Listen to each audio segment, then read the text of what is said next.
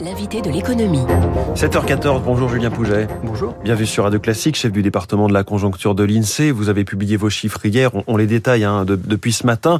Une grande donnée était attendue, celle de l'inflation. Est-ce qu'on peut dire qu'on n'a pas encore vraiment passé le pic de la vague, mais la vague n'est pas non plus le tsunami qu'on observe dans d'autres pays l'INSEE s'attend à une progression de l'inflation de nouveau hein, en mai et en juin. L'inflation se situe actuellement à 4,8 sur euh, euh, sur un an. Donc en, avril, on s'attend à ce qu'elle dépasse 5, 5,2, 5,4 en juin. Euh, mais l'inflation serait supérieure, à peu près de deux points supérieure, euh, sans les mesures de politique publique, le mmh. bouclier euh, tarifaire sur le gaz, l'électricité, la remise à, à, la pompe.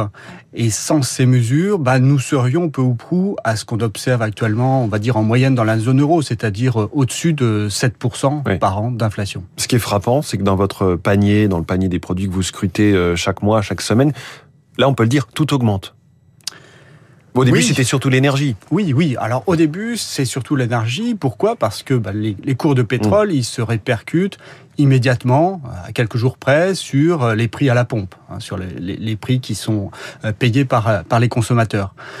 Mais ces cours de l'énergie et ces cours des matières premières, hein, matières premières métalliques, matières premières alimentaires, notamment, notamment depuis le début de, de la guerre en Ukraine, ils ont beaucoup augmenté.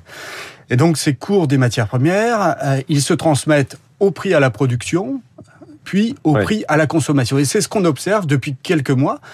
Euh, on observait ceci avant le début de la guerre en Ukraine. La guerre en Ukraine a renforcé ces tensions, ces tensions qui concernent les prix et les quantités. Hein, C'est-à-dire qu'on a aussi une augmentation des difficultés euh, d'approvisionnement. Mmh. Si on ajoute l'effet de la stratégie zéro Covid en, Chine, hein, qui tend encore à, mettre plus de pression, plus de tension sur certains produits, eh ben, on a une situation qui est encore plus inflationniste. Vous le disiez, sans le bouclier tarifaire sur l'énergie, on serait à deux points au-dessus hein, sur cette inflation qui serait euh, de 7%. On sait que le nouveau gouvernement va devoir mettre sur la table un chèque alimentaire. Il y aura, il y aura la, réindexation des retraites, l'augmentation euh, des, des fonctionnaires, des professeurs. Est-ce que vous calculez déjà ces scénarios-là ou est-ce que vous êtes obligé de faire face un petit peu dans l'instant quand ils sont décidés? Alors nous calculons les effets de, de mesures déjà décidées. Hein. C'est cette estimation sur mm. l'effet des boucliers tarifaires et de la, de la remise à la pompe. Par contre, effectivement, l'INSEE a une fonction de, de mesure de l'économie et d'explication de ce qui se, se, passe. Pas de politique mais fiction. Pas de, pas de préconisation de, de, de politique publique, pas de rôle normatif. Mm. Quel impact a cette, cette, euh, tout ce dont vous venez de parler, l'inflation, sur la, la consommation des Français? Elle a baissé au premier trimestre. Ça, c'est très préoccupant, évidemment, pour la croissance. Oui, la, la, consommation, elle a baissé au premier trimestre. La consommation de biens manufacturés, hein, elle a baissé assez nettement, de 1,7%. Et puis la consommation de certains services. Certains services, ceux qui étaient les plus concernés par euh, la vague Omicron, le Covid, au mois de janvier. Alors cette baisse euh, spécifiquement liée, liée au Covid en, en, janvier, elle est sans doute ponctuelle. Et dès le mois de février, nous avons vu dans nos chiffres un rebond. L'hôtellerie-restauration. Et c'est d'ailleurs ce rebond qui pourrait euh, porter la croissance au deuxième trimestre, puisque nous avons une prévision de croissance légèrement positive de l'ordre d'un quart de point. En revanche, concernant les biens, nous nous attendons plutôt à une stabilité de la, de la consommation des ménages au, au deuxième trimestre.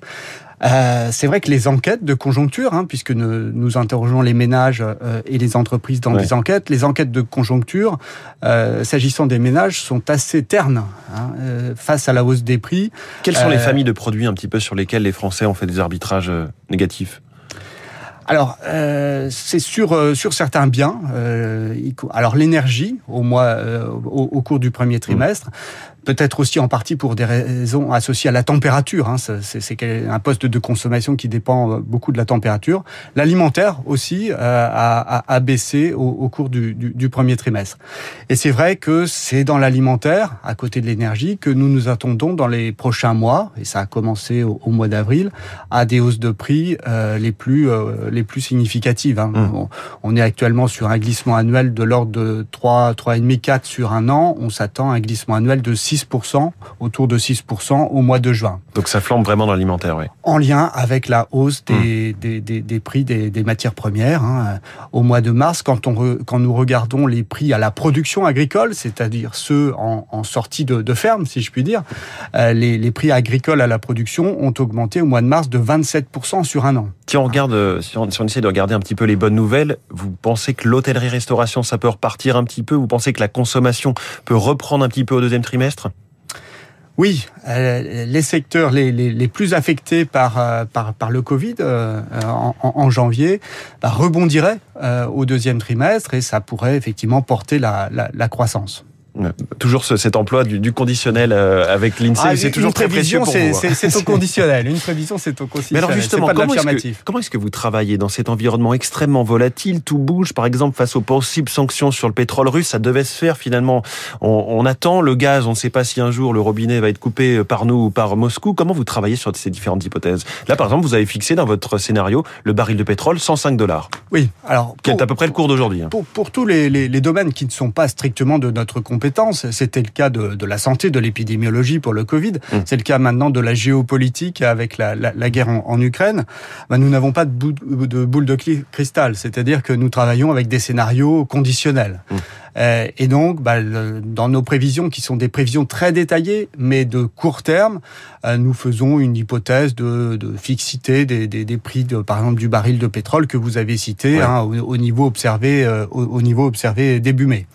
Pour le reste, nous nous appuyons à la fois sur des données en dur, hein, les données de production publiées chaque mois, euh, les données de, de chiffre d'affaires, sur les anticipations ouais. que nous recueillons dans nos enquêtes de conjoncture auprès des entreprises, auprès des ménages, sur les données à haute fréquence aussi, comme par exemple les transactions par carte bancaire, ouais. hein, qui depuis le, le, Covid nous permettent de, de suivre en temps quasi réel mmh. euh, des éléments de la consommation des ménages. Un mot peut-être sur le terme stagflation. Vous ne l'employez pas à ce stade, pourtant on voit 0 au premier trimestre, 0,25 là, euh, et euh, une inflation forte pourquoi pas le monostagflation ah oui, factuellement, au premier trimestre, euh, croissance nulle, inflation élevée. Mmh. Après, la stagflation, elle se définit par euh, ces éléments aussi, hein, mais sur euh, de manière durable, sur, sur, sur, plusieurs trimestres. On a ce scénario pour le deuxième trimestre de croissance, on va dire modeste, associé néanmoins à une inflation élevée, voire en hausse. Euh, et donc, nous, nous, nous attendons la, la suite. Hein, au, au, à la mi-juin, nous, nous, publierons nos prévisions cette fois-ci pour l'ensemble de l'année, y compris oui. le troisième et quatrième trimestre. Mais on saura à ce moment-là, on aura la réponse. Merci beaucoup. Julien Pouget, chef du département de la conjoncture de l'INSEE, et bonne journée. Merci. Il est 7h22, l'info politique dans une